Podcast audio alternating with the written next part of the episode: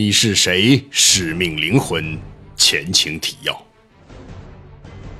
陈刚与韩毅一同来到了俄罗斯的著名城市圣彼得堡。听着韩毅的解说，坐在车中的陈刚忽然想拍几张照片留念，可却发现装着相机和护照等东西的背包不见了。二人找遍了车中角落，也没有找到那个背包。抵达酒店后，焦急中的陈刚接到一条神秘视频信息。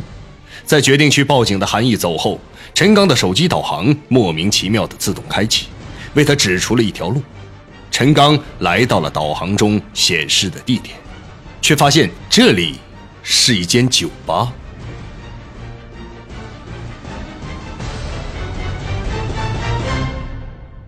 第二章四，酒吧遇险。矗立在陈刚眼前的是一座经过现代装修的古典建筑，建筑上面用英文和俄文在显要位置挂着的霓虹灯牌显示，这是一间酒吧。灵狐为什么要将我引到这处酒吧呢？难道这里会有我被偷的那个背包的线索吗？陈刚来不及思考，就随着三三两两的人群走进了这间酒吧。酒吧的陈设简单而有情调，吧台后的酒柜上摆着多种各式酒水，高高的天花板装饰着奢华的图案，一排排长条状的桌椅显示着当地特色。空空的舞台上面放了一组架子鼓和一个乐谱架，舞台正上方的天花板上有几束白色的射灯将整个舞台照亮。酒吧中放着轻松的乐曲。看来现在还并不是客人来此欢聚的时间，几个散台区坐着并不算多的人。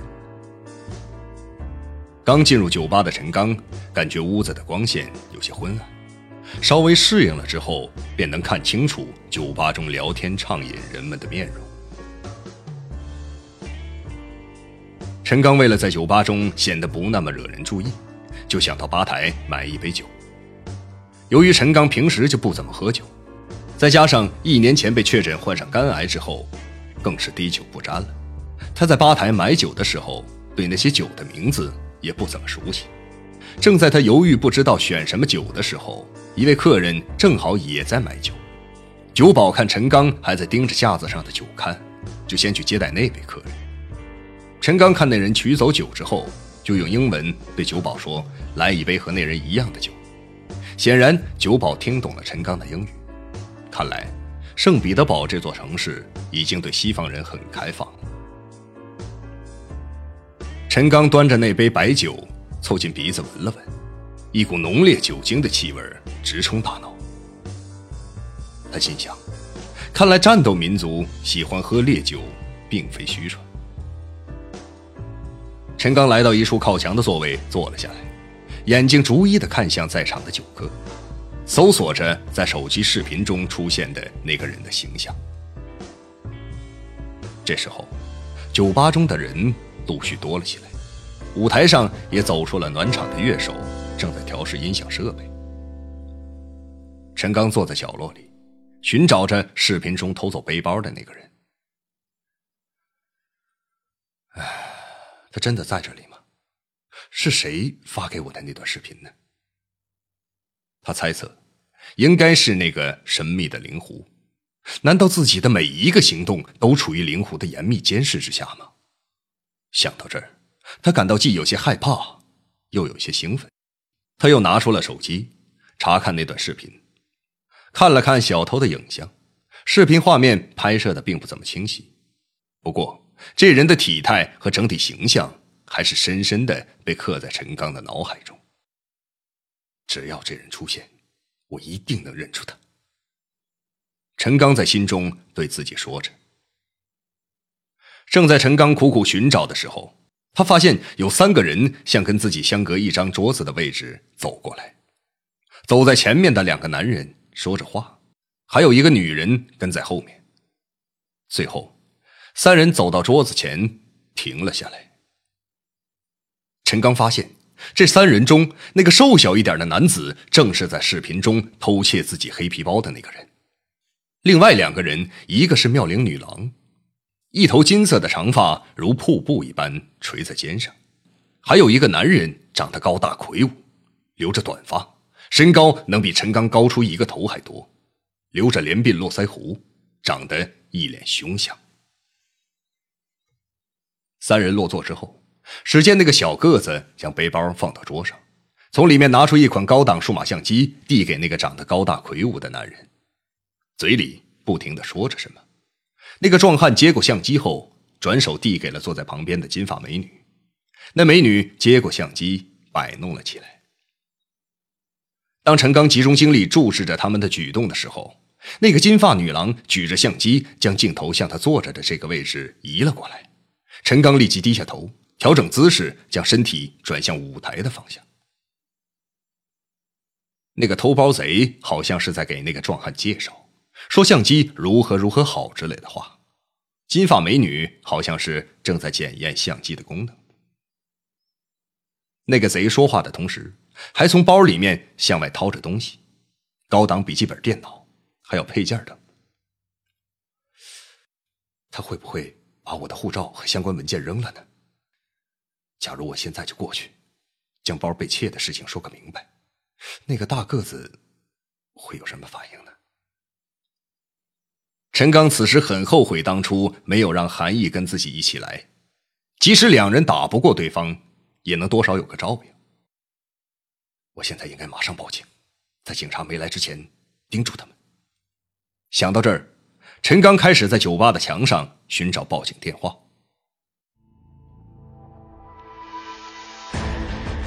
离奇失踪的货轮，那艘船到底是怎么失踪的？不可思议的力量，是我的时间变快了，还是他的时间变慢了？突如其来的变故，这座大礼堂现在由我们接管了。不断传来的讯息，看来有人在里面给我们做内应。神秘人的身份到底是谁？灵狐。欢迎收听《你是谁？使命灵魂》第二章，作者王金，由徐淼播讲。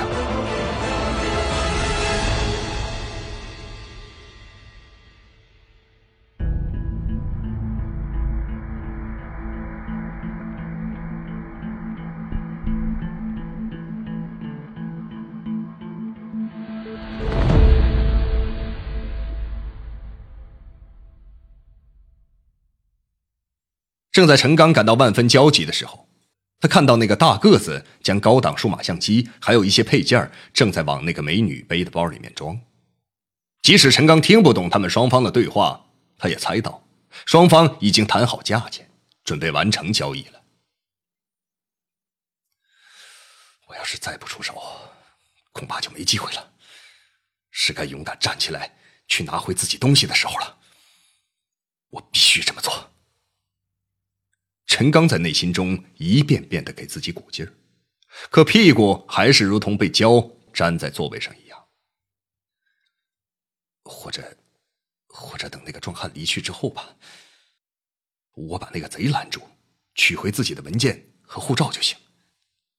这样就避免了武力冲突了。哎，最多损失一点钱呗。从身体条件上对比，我应该可以对付这个比较瘦小的窃贼。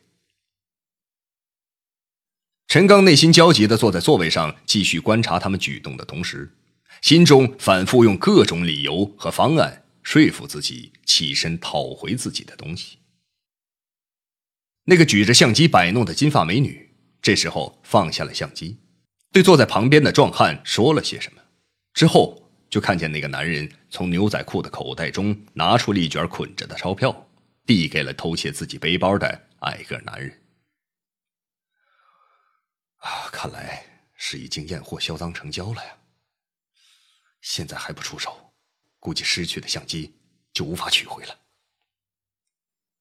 接着，那个大胡子壮汉好像又对放在桌上的笔记本电脑发生了兴趣，他打开电脑开始摆弄起来。那个金发美女也将头凑到屏幕旁看着。这电脑是陈刚买了不到一年的高档电脑。电脑的价格不菲不说，里面更是存储了大量公司的文件，这些文件的价值是不能用金钱衡量的，这也是陈刚对于丢失这个背包特别焦急的原因。从正在摆弄电脑的二人脸上的表情看，对电脑的配置还是很满意的。二人正互相说着什么，陈刚听得不是那么清楚，也听不懂。那个贼一脸谄媚，在旁边犹如解说一般配合着二位买主。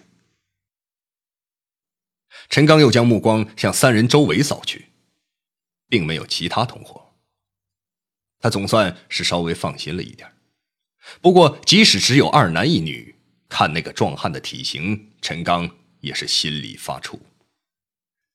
他妈的，哪管我给你们点钱，让我赎回那个电脑和包里面的文件也行啊！陈刚在心里骂着。这时候，酒吧里面的顾客也多了起来，酒吧的舞台也有乐手开始弹唱了。陈刚试了几次，想从座位上站起来，走到那三个人的面前要回或者说夺回自己在机场被那个贼偷窃的物品，可屁股却始终离不开凳子。他评估了一下双方的实力，感到特别的沮丧。我要是有点中国功夫在身就好了。那个灵狐这时候也不显灵了，你他妈的不显灵，还暗示我来到这里干什么呀？难道就是想让我眼睁睁的看着自己的物品被小偷销赃吗？正当陈刚坐在这边瞎琢磨的时候，那边的三个人显然已经达成了交易。小个子的窃贼满脸微笑的再一次从大个子手中接过了厚厚一摞钞票。那个带着女伴的大胡子壮汉将笔记本电脑递给那个女伴，他正在往包里面装着电脑。三人一边说笑一边站起来碰杯，好像是在庆祝交易的成功。不知哪儿来的一股勇气，只见陈刚迅速从自己的座位上站了起来。手中拿着酒杯，向那三人的方向走去。我可以请你们喝杯酒吗？陈刚自己都不知道为什么来到桌子旁边，冒出了这样一句话。也不等三人回答，陈刚就拉了一把椅子坐了下来。三人面面相觑，奇怪的看着这个不速之客。那个贼盯着陈刚看了几眼。显然没有认出眼前这个人就是他在机场下手偷窃的猎物。把我的东西还给我。陈刚说话的时候，用手指了指斜挎在小个子窃贼身上的黑色单肩包。小个子显然听懂了陈刚的英语。陈刚的语气并不激烈。那个壮汉和女伴不懂英语，还以为他们是彼此认识。就在一旁静静的看着。陈刚说话的同时，心脏剧烈的跳动着，他感到手脚冰凉，同时又觉得从下腹部有一股热流不断的聚集起来，又分别向四肢奔涌。听完陈刚的话之后，小个子显然认出了陈刚，他显得有些紧张，情绪开始激动起来，嘴上不停的说着什么。迈步就要抽身离开，也不知陈刚突然间哪儿来的勇气，一把就将那个小个窃贼摁在了座位上，伸出另一只手去抢夺那个黑色背包。那个壮汉这时候从桌子对面一个箭步就穿到了陈刚身边，举起硕大的拳头向着陈刚的头部打来。当那个身材高大魁梧、留着满脸胡须的大汉的拳头即将打到陈刚头部的那一刹那，仿佛一切都停止了一样，时间。动作、画面、空气也像凝固了一样，酒吧中的灯犹如油画中的光线一样，只是一缕一缕的从光源射到物体上。酒吧中物体的色彩也都变成了单一的颜色。这种时间凝固的感觉对于陈刚来说，只是短短的一瞬间，然后时间就又重新开始了流动，只不过好像变慢了许多。此时。陈刚只能感觉到身体的变化，而对时间的变化丝毫没有任何感觉。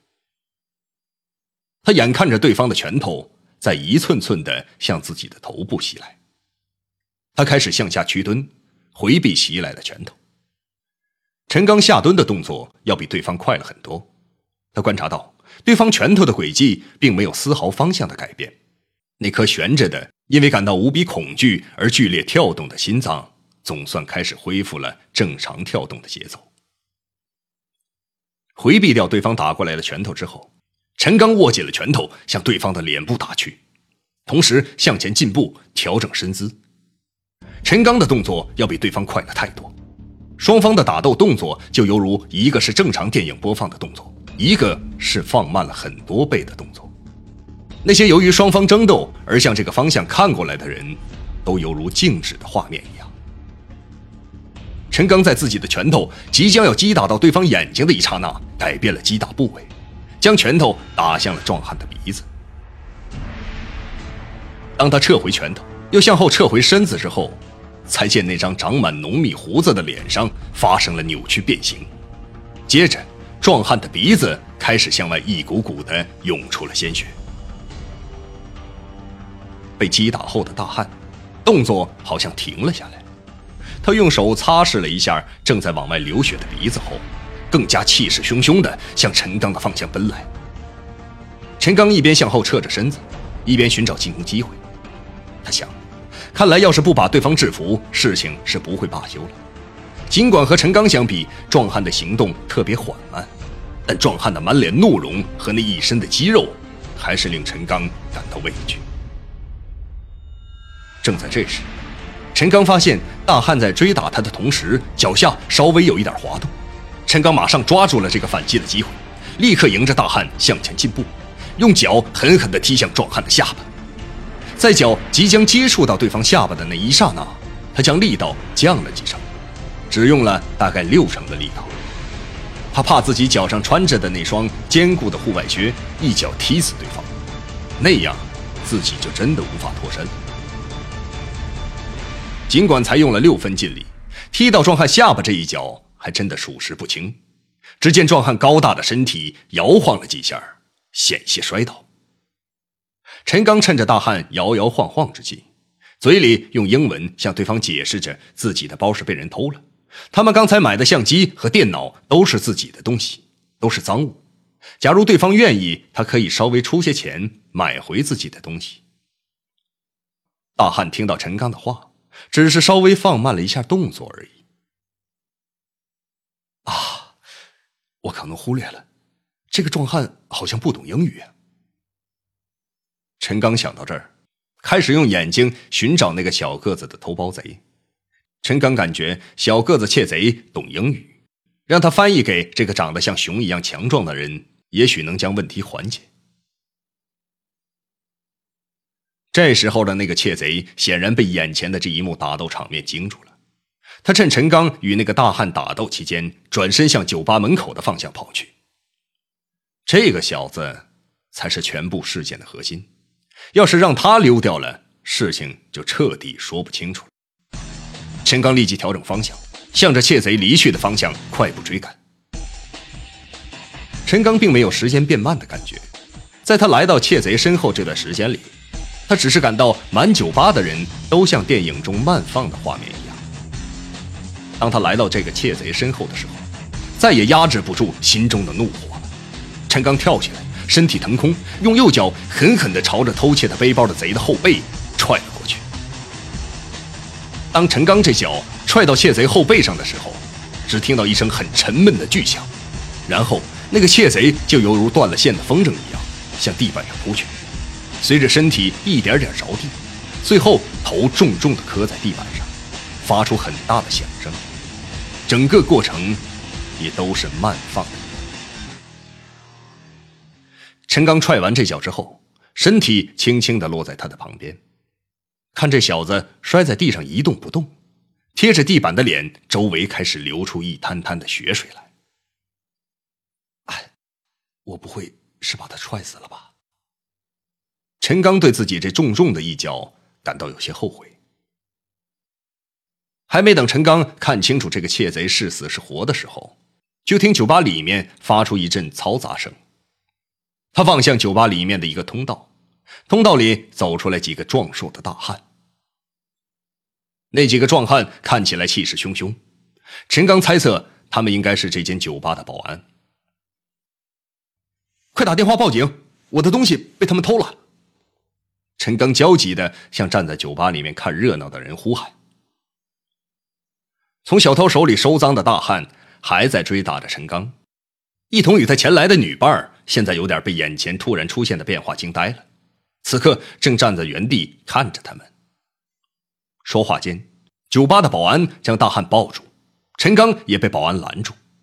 陈刚隔着保安人员与大汉怒目相望。酒吧保安看着大汉脸上的血迹，又望了望陈刚，露出很奇怪的表情。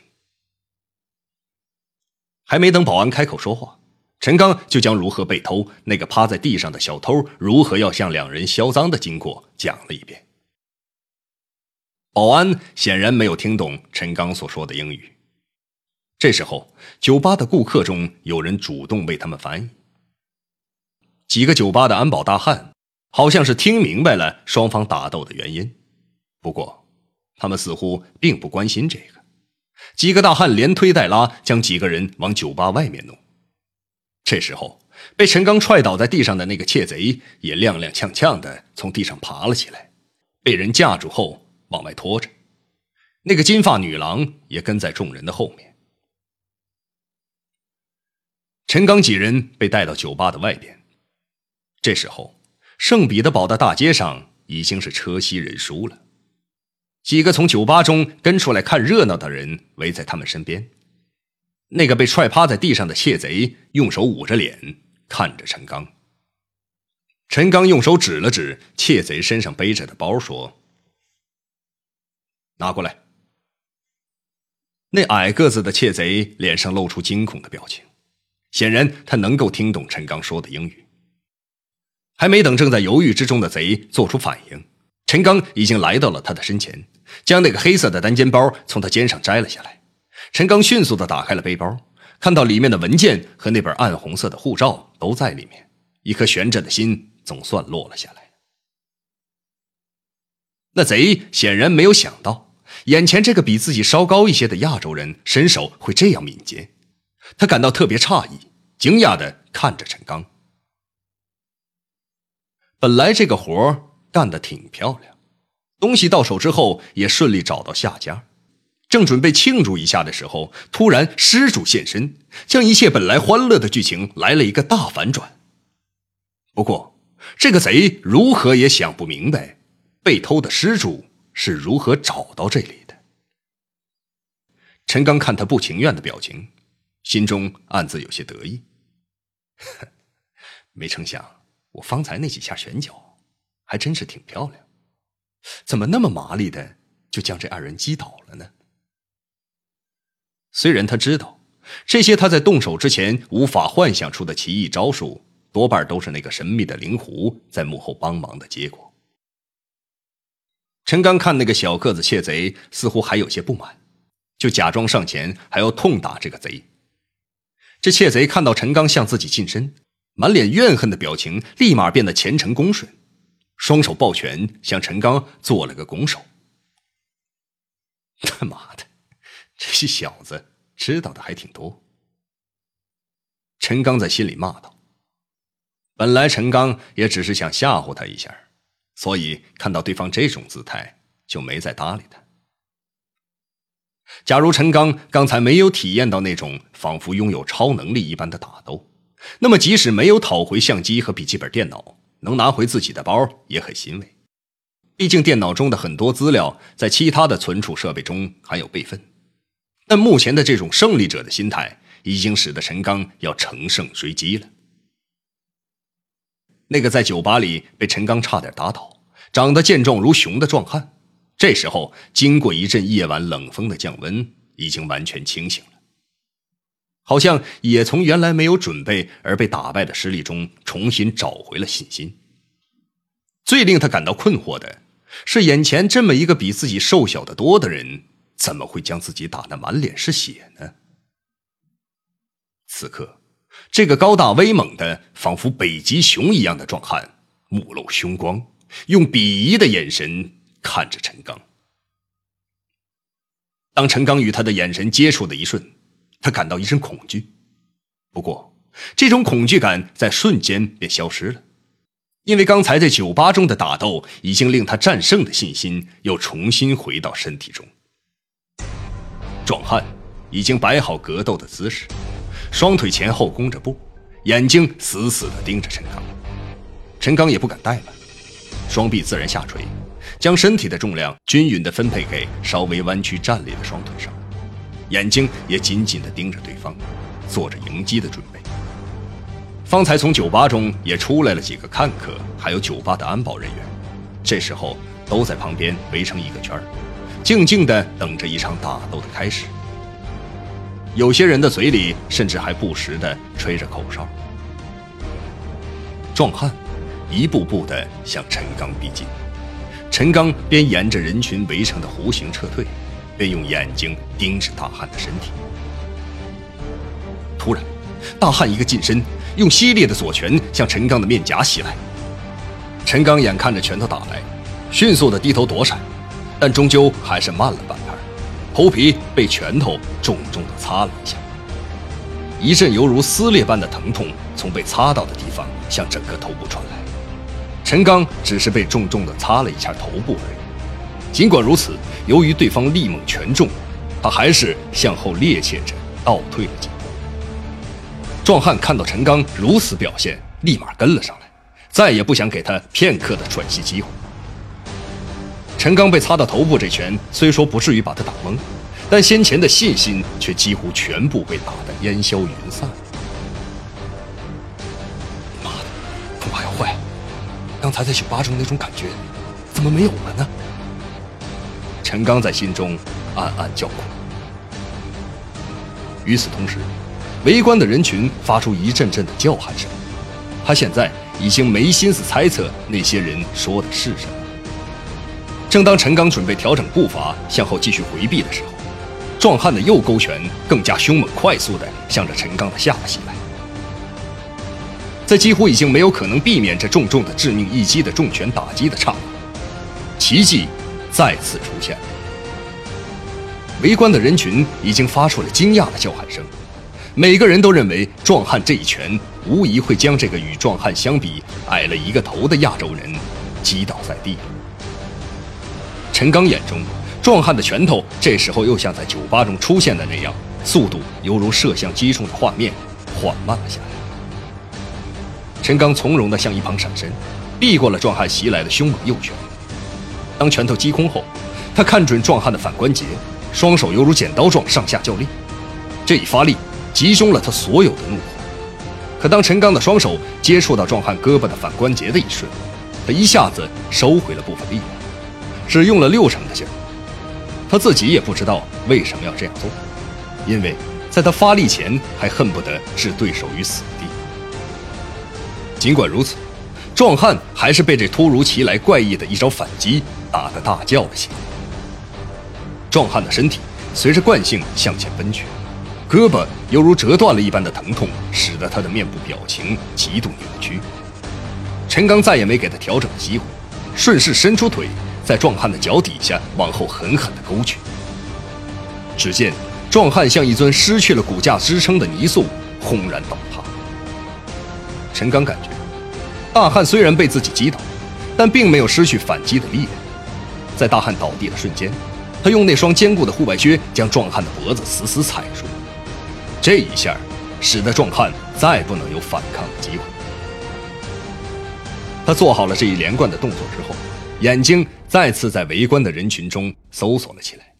先是找到了那个一同与壮汉到酒吧的女伴，此时的他已经被眼前这突如其来的变化吓得花容失色了，双手捂着嘴，一脸吃惊地看着陈刚。那个偷窃陈刚物品的小毛贼。先是看到壮汉在与陈刚的打斗中占了上风，感到终于会有人替自己出这口恶气了。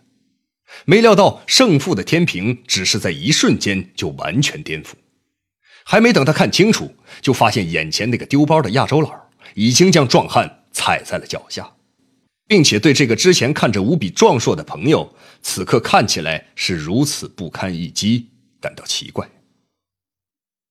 你。把他的那个包递给我。陈刚用手指着装有自己笔记本和相机，此刻正背在金发女郎身上的那个黑色肩包，对偷包贼说：“那个贼犹如泄了气的皮球，再也看不出丝毫的不满，只能乖乖的按照陈刚的命令执行。”金发女郎显然还没有从刚才的惊恐中回过神来，木讷的被小个子窃贼从身上取走了背包，交到陈刚手中。陈刚接过背包，背在了身上，环顾了一眼周围围观的人群之后，就将脚从壮汉的脖子上拿了下来，快速的分开人群，向街道的深处跑去。他奔跑的过程中，还不断听到身后那些围观的人群嘴里说着叽里哇啦的俄语。陈刚跑过一处街角的转弯处，慢慢放缓了脚步，他一边走一边拦着马路上的出租车。恰好一辆出租车看到他摆手，就停到了路边。上了出租车的陈刚说了酒店的名字，车再一次启动起来。坐在车内的陈刚缓了缓神，望向车窗外。这时候，对面的车道上有几辆警车，伴着刺耳的警笛声，在旁边呼啸而过，向着刚刚那家酒吧的方向驶去。